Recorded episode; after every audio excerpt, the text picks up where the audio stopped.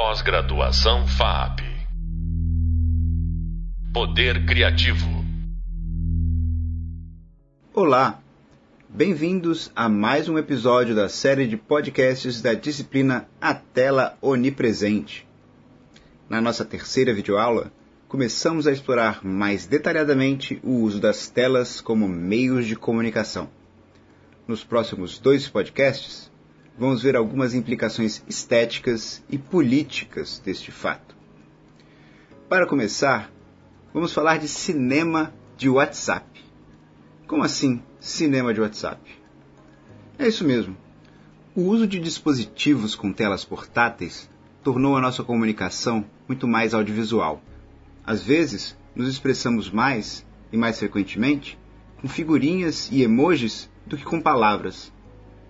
Será que podemos entender isso como uma nova forma de cinema? Antes de tudo, a gente precisa esclarecer que cinema de WhatsApp não é um formato nem uma tecnologia nova. É um conceito derivado de um projeto meu chamado Resíduos Visuais. No que consiste o projeto Resíduos Visuais? Resíduos Visuais é uma pequena arqueologia de acervos móveis e privados. É uma tentativa de analisar as particularidades do conteúdo, das interfaces e do sistema de distribuição proporcionado pelas telas dos dispositivos portáteis. É um projeto de pesquisação que opera por meio de oficinas performáticas, uma forma colaborativa de cinema ao vivo, em que os papéis de performer e audiência estão em constante troca e negociação. Todo mundo é potencialmente público e apresentador. O formato básico de uma apresentação de resíduos visuais é assim: os participantes se reúnem num lugar com uma tela de projeção ou um monitor bem grande e vários cabos e adaptadores de vídeo que permitem ligar os seus celulares diretamente nessas interfaces de saída. Você já deve até imaginar o que vem por aí, né? Cada um à sua vez, os participantes vão ocupando a tela e navegando o conteúdo dos seus celulares ao vivo sob o olhar de todos os presentes. Para quem está apresentando, esse é frequentemente um momento de encontrar coisas que estavam no seu celular e você nem sabia. Que você recolheu da internet ou que recebeu de um amigo e já tinha até esquecido. É como se você descobrisse pela primeira vez várias coisas que a internet entregou a você e ficaram no subconsciente midiático da sua vida. Essa situação pode ser um pouco desconfortável. Afinal, estamos expondo coisas que a gente nem sabe muito bem o que são. Mas a ideia do projeto é usar esse desconforto de uma forma produtiva como se fosse, guardadas as devidas proporções, um momento de análise, em que quem está apresentando é levado a confrontar coisas que estava carregando e nem sabia que estavam ali. O peso de diversos gigabytes de lembranças e resíduos visuais que entulham nossos dispositivos de comunicação portáteis. Uma espécie de inconsciente coletivo da internet, que também é um pouco de cada um de nós e esse exercício cria situações interessantes de diálogo, contação de histórias e troca em cima de minúcias, de coisas que a gente não dava qualquer importância. Como um espetáculo de projeção, Resíduos Visuais é uma experiência muito particular, diferente tanto de exibições mais convencionais de filmes, quanto de apresentações de cinema ao vivo com performers virtuosos que remixam ou criam todo o conteúdo em tempo real. Mas, além disso, resíduos visuais também ao cinema como uma ferramenta de pesquisa, um dispositivo de investigação, uma espécie de lupa que nos permite voltar nossa atenção para as visualidades negligenciadas das mídias portáteis. E inicialmente, eu pensei nesse projeto justamente como uma metodologia um modo de trazer à tona e dar a ver todo um campo sociocultural e estético que por muito tempo escapou ao nosso olhar crítico e até a nossa capacidade de admiração. O projeto Resíduos Visuais começou em 2015. Desde aquela época e até hoje, a gente enfrenta desafios para capturar o que exatamente está acontecendo nas mídias sociais. Esses desafios estão ligados à escala e à complexidade desses sistemas midiáticos. O paradigma mais popular e talvez mais bem sucedido que a gente tenha para lidar com isso é derivado da ciência de dados e da analítica cultural, métodos que buscam extrair informações em massa e analisá-las de igual maneira usando algoritmos de classificação. É como se você baixasse todo o Twitter, todo o Facebook e botasse um programa para analisar esse material e gerar uma visualização que a gente, dentro da nossa capacidade humana, conseguisse entender. Um instantâneo da rede. Por outro lado, as próprias plataformas e mídias sociais têm os seus métodos de automonitoramento, o que mostra que elas não são tão impossíveis assim de serem compreendidas.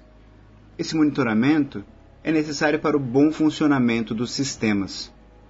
O YouTube, por exemplo, precisa se adequar a leis de direito autoral para isso, ele lança mão tanto de algoritmos de reconhecimento de padrão, que vão identificar trechos de som e trechos de filme que já foram registrados pelos detentores originais dos direitos no seu sistema, quanto de funcionários que vão averiguar, caso a caso, quando há alguma denúncia. Sem esses mecanismos, o YouTube teria muitas dificuldades de operar legalmente. Seria praticamente impossível. E, obviamente, Há também a necessidade de todas essas redes se adequarem a certas normas para não exporem seus usuários a conteúdos inapropriados para determinadas idades e ilegais. Nesse caso, também são usados algoritmos de detecção e funcionários que monitoram postagens em resposta a denúncias.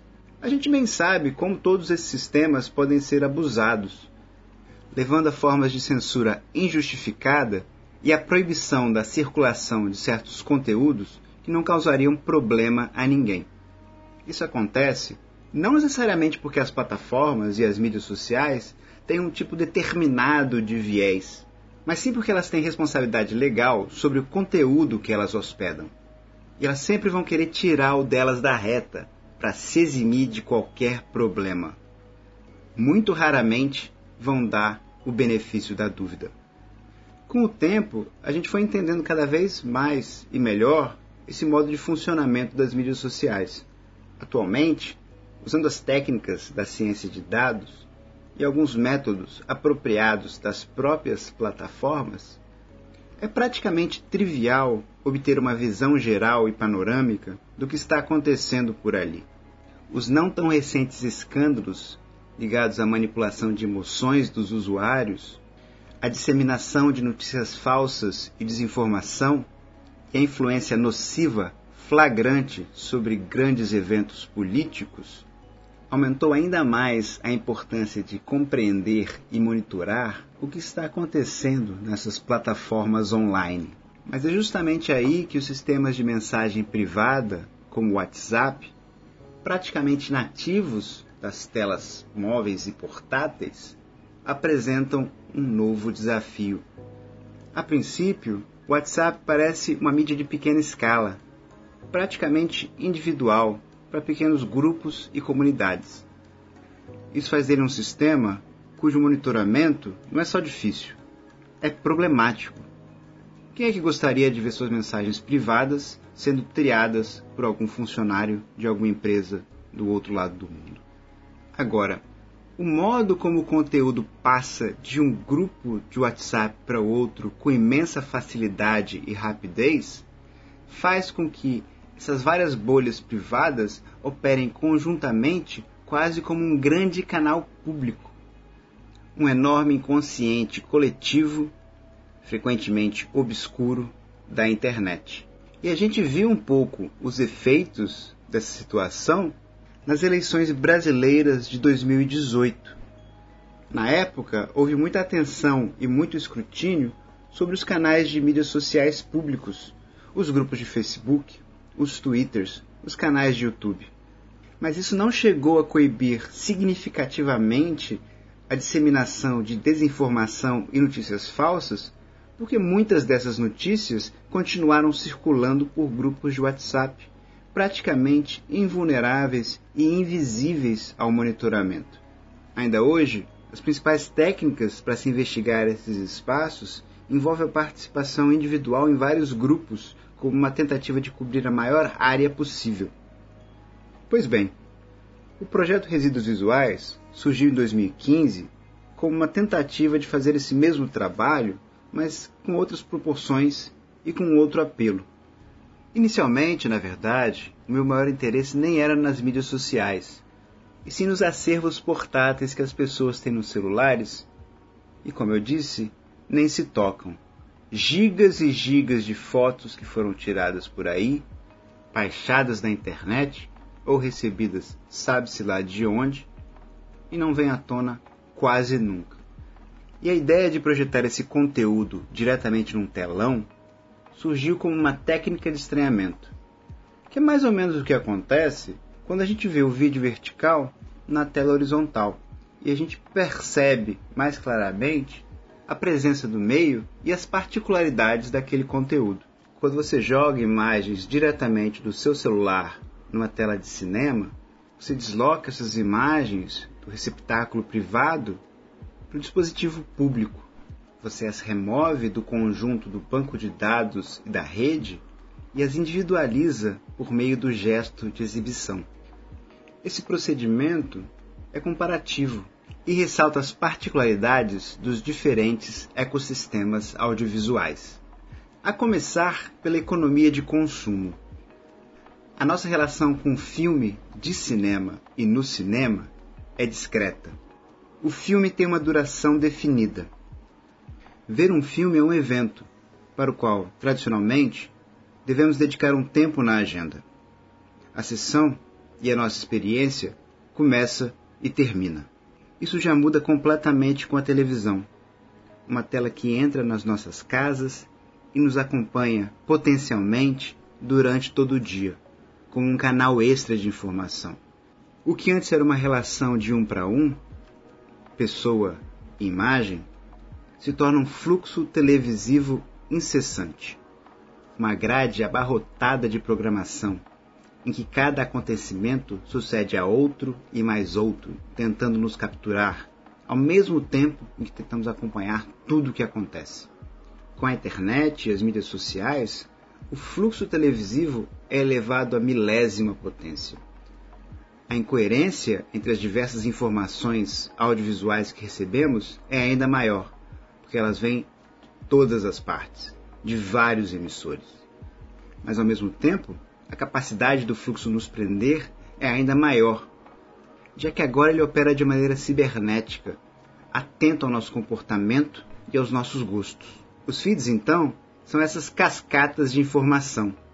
Ou, como um amigo meu gosta de dizer, uma espécie de caça-níqueis, em que a gente roda a tela toda vez atrás de uma nova novidade. Um shot de dopamina. Não é à toa que esse tipo de canal funcione tão bem nas telas verticais dos celulares, em que as imagens parecem escorrer umas depois das outras. E mesmo que você não esteja prestando atenção na hora, não se preocupe o sistema vai te mandar as notificações necessárias. Talvez o grupo de WhatsApp ou de outros sistemas de mensagem instantânea possa ser encarado como ainda uma outra evolução do feed das mídias sociais, em que o engajamento é ainda maior, porque afinal você está entre pares. Todas as mensagens, de uma forma ou de outra, literalmente, te dizem respeito. O grupo de WhatsApp também potencializa a capacidade e o apelo de compartilhamento que são inerentes à nossa experiência da imagem na internet. Afinal, toda vez que a gente topa com uma imagem online, se coloca para a gente a questão de passar ou não adiante. As mídias sociais já inclusive incorporaram essa função em cada postagem.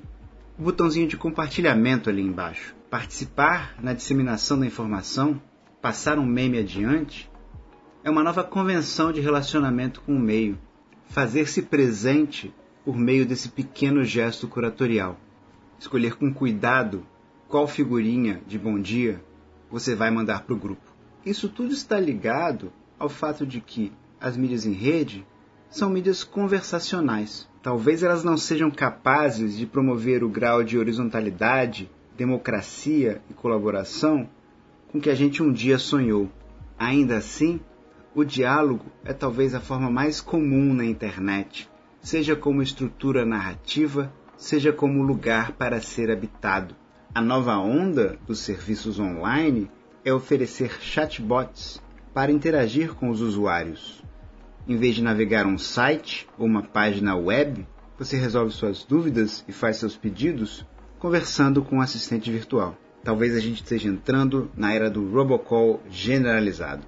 Esse apelo do diálogo, que é o apelo da relação interpessoal e do contato humano, também marca a crescente popularidade dos podcasts como um formato de mídia. O apelo parasocial dos podcasts e dos videologs, isso é, a sensação de familiaridade e até de amizade com as diversas personalidades que consumimos online diariamente, parece ser o afeto mais comum nessa era pós-pandemia. E claro que todo esse estado de coisas vai impactar drasticamente a condição das imagens. A imagem vai se tornar uma peça fundamental no ecossistema midiático em que as relações se estabelecem por diálogo baseado no compartilhamento contínuo de informações. Façamos aqui uma pequena revisão de quantos tipos de imagens já foram incorporadas diretamente nos nossos meios verbais, que são carinhas desenhadas com caracteres de pontuação de modo a transmitir as nuances emocionais de uma mensagem, recuperar elementos de comunicação não verbal que se perdem na janela do chat. Além disso, temos os emojis, pequenos pictogramas surgidos em 1997 no Japão, que hoje em dia estão incorporados aos teclados de qualquer smartphone, como se fossem peças fundamentais do nosso alfabeto. O crescente potencial multimídia da internet abriu espaço para os reaction GIFs, literalmente GIFs de reação, pequenos trechos de imagem em movimento que representam alguém, frequentemente uma celebridade ou um animal, executando determinado gesto ou expressão facial em resposta a um post ou a uma mensagem recebida, fazendo jus ao adágio de que uma mensagem vale mais que mil palavras. Reaction GIFs hoje em dia também estão incorporados a grande parte dos sistemas de comunicação na internet. Essas funcionalidades frequentemente empregam o banco de dados e os mecanismos de indexação de um site chamado Giphy, criado em 2013 para armazenar GIFs e os metadados correspondentes. O Giphy foi comprado em 2020 pelo Facebook. É de lá que vem os GIFs que a gente cola nos stories do Instagram e usem conversas no Messenger ou no WhatsApp, ou pelo menos aqueles que estão automaticamente disponíveis na plataforma. Muita gente por aí cultiva suas próprias pastas de memes e GIFs para usar em conversa, como uma verdadeira arte. Talvez as coleções de figurinha de WhatsApp sejam uma forma derradeira desse gênero de imagem conversacional. Diante de tudo isso, é irrelevante pensar se o WhatsApp é ou não é um novo cinema. O mais interessante é o modo como essas novas plataformas, na medida em que elas tensionam a nossa relação com todos os sistemas midiáticos que vieram anteriormente, nos fazem repensar o que o cinema pode ser. Como já falamos outras vezes nesse curso, precisamos confrontar as telas para poder decifrá-las e liberar os potenciais do meio. E aí? A questão que fica no ar é: como seriam os novos cinemas mais compatíveis com nossas práticas de telas móveis, hiperconectadas e pessoais? No próximo episódio, continuaremos a explorar as implicações do fato de que hoje em dia trabalhamos, encontramos os amigos e praticamente vivemos nas telas. Até lá! Pós-graduação FAP Poder Criativo.